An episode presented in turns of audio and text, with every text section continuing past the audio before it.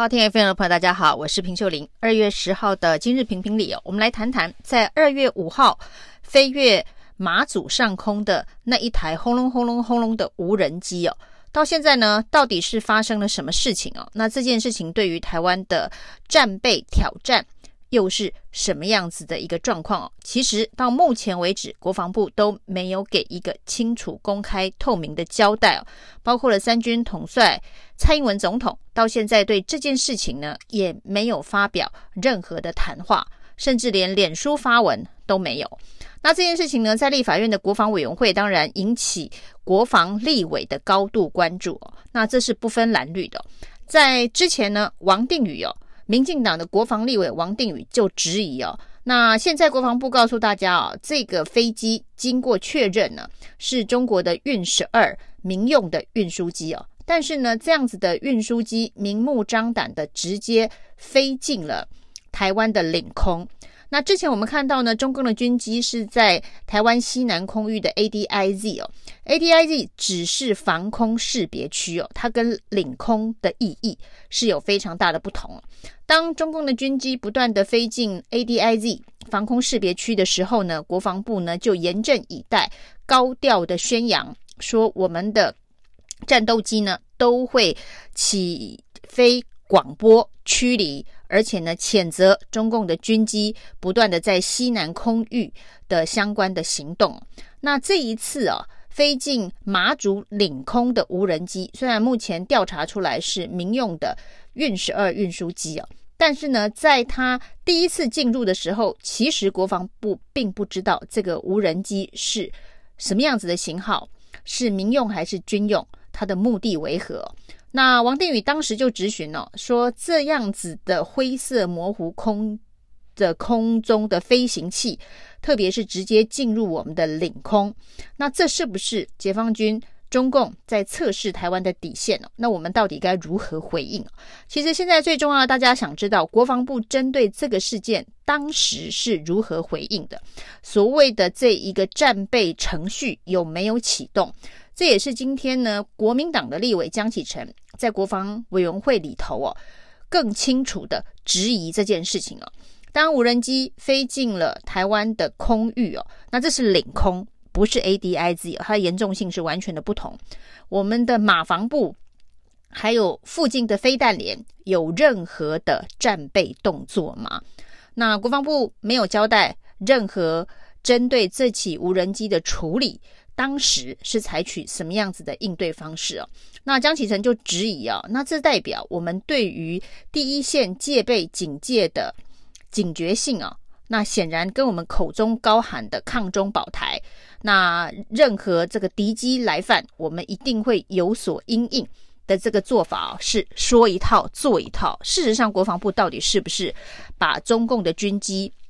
或是这个相关的飞行器的战备啊，那只是当成一个内宣宣传抗中保台的一个说辞而已，不是真的针对每一起这个可能发生战争疑虑的事件都做完全一致的标准作业程序啊。其实现在不管是江启臣或是王定宇所提出的种种的质疑。最重要的是要国防部给出一个公开透明的说法。这个说法是呢，当发生这一件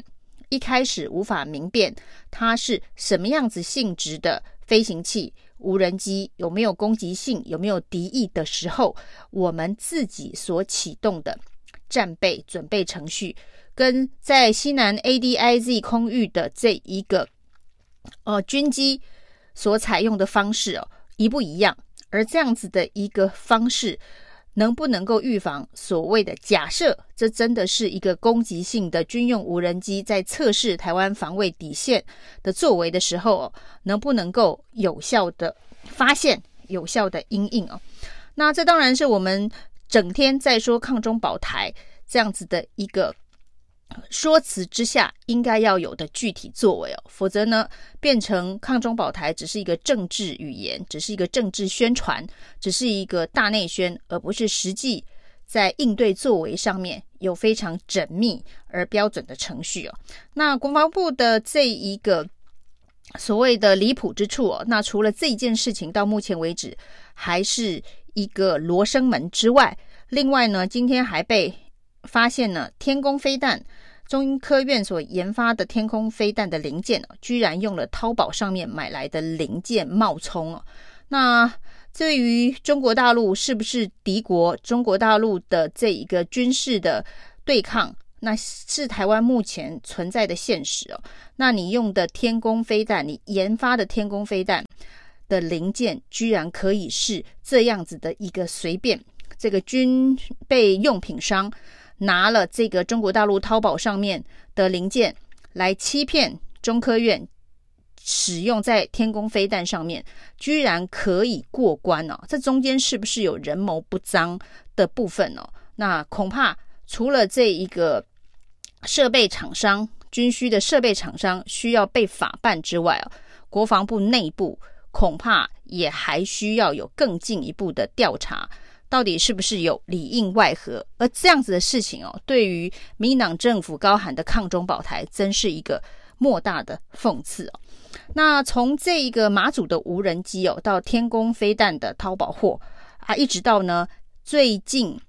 包括了这个冬季奥运台湾的代表队长旗官黄玉婷，不管是他的穿中国队服的练习，说这个运动无国界，那或者是说他在这个比赛过后说中国好像是主场这样子的一个说辞，其实，在民党内部呢是引发。非常多不同的意见，那这些不同意见感觉好像都没有直达天听哦，因为到目前为止哦，还是一样，我们的三军统帅，我们的国家最高领导人蔡英文总统没有吭一声哦。那到底这个马祖的无人机是不是一个战备警讯？到底天宫飞弹的这一个淘宝零件是不是一个代表我们的国防体系出现了重大的问题？那黄玉婷的所谓的国家队服事件，那包括了这一个，呃，高雄的市议员黄杰今天也痛批哦，黄玉婷不应该再继续穿着国家队的队服哦。那当然，民进党内的一些政治人物对于这件事情呢，曾经批判过，但是也都没得到蔡英文总统的正式的回应啊。那我们的三军统帅对于这些事情的态度到底是？没有态度，没有意见，还是因为呢，跟马祖无人机事件一样，有人说这是因为现在不是战时啊，现在是平时啊，所以即便看到不明飞行器进入我们的领空，都不能够施以战术作为哦，因为现在是平时。那对于蔡英文总统来讲哦，难道现在因为不是选举期间，不是投票期间哦，所以呢，这些跟抗中保台，国捍卫国家主权相关的议题哦，蔡英文总统是不用表态的，只有在选举期间、选举时才需要针对这一个抗中保台的相关的捍卫主权发出声音哦。那在平时呢，不管是哪一种争议哦，不管是领空被入侵的争议，不管是飞弹用了淘宝货的争议。或者是呢，我们的国家代表队的成员说中国是主场的这个争议哦，都可以跟三军统帅跟这个国家最高领导人做一个切割。现在不需要惹这些争议，只有在选举的时候呢，才需要把抗中保台拿出来喊一喊哦。那奇怪的是哦，民进党的支持者居然也能够支持这样子的作为哦。那最经典的当然这个所谓的国家队的呃事件啊。很多人又把中华奥会、民进党的支持者，这个又把中华奥会搬出来，说蔡英文总统管不了中华奥会哦，所以中华奥会指定黄玉婷要穿中国的队服，中华奥会这一个要求黄玉婷当长旗官，那中华奥会要求黄玉婷呢，呃，说中国是主场，这些蔡英文总统都管不了，那不能够怪民进党。那当然呢，这种自圆其说，然后呢自己互相取暖的民进党支持者，呃，在这一段期间的这样子的一个说法，是帮蔡英文总统挡了不少的炮火。但是呢，对于一向认知到民进党路线的国人来说，这真的是一个雾里看花，只能用战时跟平时来做区分哦。所谓的对民进党来说的战时哦，就是选举选战期间才需要高举意识形态的大旗哦。那平时呢，就尽量的把这些争议炮火隔绝在可能会引发后续政治效应之外，由这一个党卫军出来捍卫哦。说这件事情中间有虚线，就想要混过去哦。那如果是这样子的话，所有的事件哦，只有发生在战时，大家才能够看到民进党政府